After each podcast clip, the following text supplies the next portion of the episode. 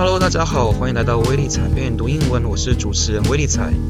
我们今天选的文章是来自美国外交事务杂志 Foreign Affairs，文章主题 The Coming Flood of Disinformation，我把它翻译为席卷而来的假消息浪潮。作者 Nina Jankowicz 是美国前虚假信息治理委员会的执行主任。这个委员会在二零二二年被解散，现今已不存在。文章提到了假讯息是从什么时候开始日益受到重视，美国做哪些努力，又碰到哪些的阻碍。一开始，我们先用时间顺序来告诉大家文章里面提到的几个重要事件。二零一六年，俄罗斯介入了美国总统大选，危害了美国的民主选举以及言论自由。二零一七年，美国要推行诚实广告法 （Honest Ads Act）。这个广告法是为了填补当时美国在媒体规范上的一个漏洞。作者表示 ，While political advertisers must admit to purchasing television, radio, and print political ads, they do not need to do so for online advertisements。如果政治广告商在电视、电台或是报章杂志上刊登政治广告，他们就必须公开自己的购买行为。 但是对于网络广告，他们却不必负同样的责任，代表他们可以匿名购买或刊登，不需要公开自己身份。这种法律上的落差，给了有心人士更多可以操作的空间。然而，这项法案却没有在参议院通过。作者说，The issue had been too politicized。这个问题已经过于政治化了。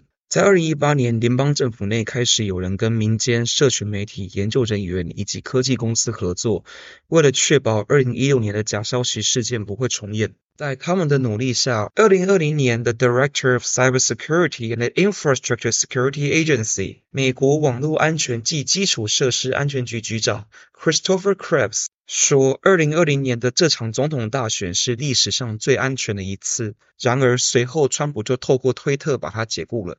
二零二零年还发生了一场的 Peace Data Scandal，我们暂时翻译为和平资料丑闻。Peace Data 是俄罗斯在海外建立的一个假消息网站。并且付钱买通记者写文章批评美国政府，意图使左派的选民不支持拜登。Russia created fake news websites and paid real journalists to write articles critical of the U.S. government in the bid to turn left-wing U.S. voters against Biden。二零一九到二零年，川普支持者散播总统大选的假消息，最后造成了国会山骚乱。二零二二年，美国成立了假消息治理委员会 （Disinformation Governance Board）。 作者说，At no point did the board or I have the mission or ability to suppress or censor speech. The board's charter made that explicitly clear. 这个委员会并没有打压或者是审查言论的权利，这一点在章程里面写得非常清楚。但是不到三个月，这个委员会就遭到了恶意攻击，被批评为作家乔治·奥威尔在小说《一九八四年》写的真理部。美国并没有支持这个非政治性目的的委员会，反而是将它解散了。作者说，The United States had failed to stand up to the very disinformation it had sought to fight。原本要成立来打击假消息的部门，最后却被假消息打败了，可以说是美国在打击假消息上的一大挫败。接下来是这一篇文章的英文摘要朗读。Despite growing awareness of the dangers of disinformation after Russia's 2016 election meddling, America has failed to curb its spread due to acute political polarization, stymieing any attempt at bipartisan social media regulation. While platforms implemented some safeguards against foreign interference post-2016, they neglected the now rampant scourge of the domestic disinformation which reached fever pitch during the 2020 election when Trump officials disseminated baseless theories, culminating in a Capitol attack. The author herself fell victim when a disinformation governance board she headed was attacked as Orwellian censorship, and she was subject to harassment and death threats, despite the fact that the department lacked any speech oversight powers. Rather than defend its apolitical mission, the government caved by disbanding it. Republicans have since intimidated researchers investigating disinformation via subpoenas and lawsuits intended to discourage scrutiny of the corrupted information ecosystem. America's failure to withstand weaponized falsehoods not only jeopardizes its democracy, but also weakens global efforts to protect electoral integrity from the rising digital tide of manipulation. 我们一起来看摘要里面的英文单字。第一个字 disinformation 这个字叫假讯息。作者在文章开头给它的定义是 the deliberate spread of false or misleading information， 刻意的散播虚假或是误导的讯息。这个字的重点不只是假，更是刻意的散播。美国一直未能 curb its spread，遏制假讯息的扩散，原因是 acute political polarization，严重的政治两极化。政治两极化的现象 stymie 阻挠了各党试图推动 social media regulation。社群媒体规范，尽管社群媒体平台 implement 实施了一些防止 foreign interference 外国干扰的保护措施，但是他们都忽略了目前在国内猖獗的假讯息问题。而这个问题在二零二零年选举期间 reached fever pitch 达到了最高潮。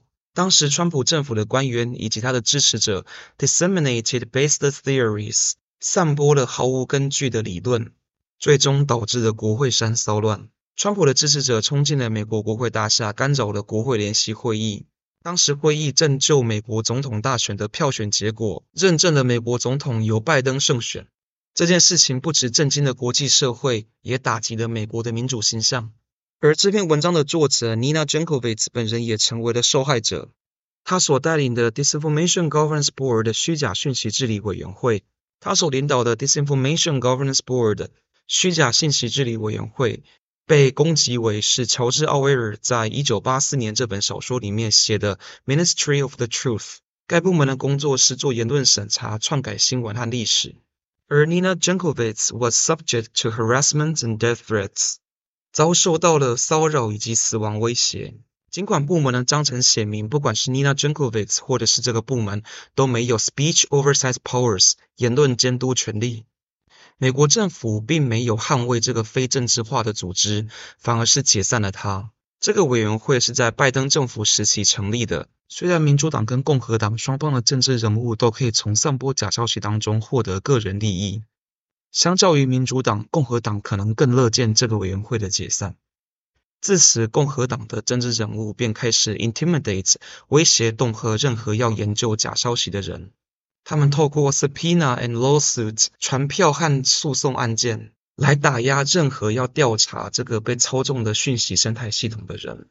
假讯息被作为一种武器，而美国却未能够有效抵抗这件事情，jeopardize its democracy 危害了它的民主，同时也挫败了国际社会在保护 electoral integrity 选举诚信所做的努力。最后想补充一下，作者在这篇文章里面所提到的一些点。政治两极化之所以会阻碍打击假消息，原因其实在于共和党跟民主党两党的政治人物都可以在其中获得利益。民主党夸大了俄罗斯对美国总统大选干预的影响，尽管最后胜选的是拜登而不是川普。而即便多方资料都证实俄罗斯有介入总统大选，共和党则是极力否认。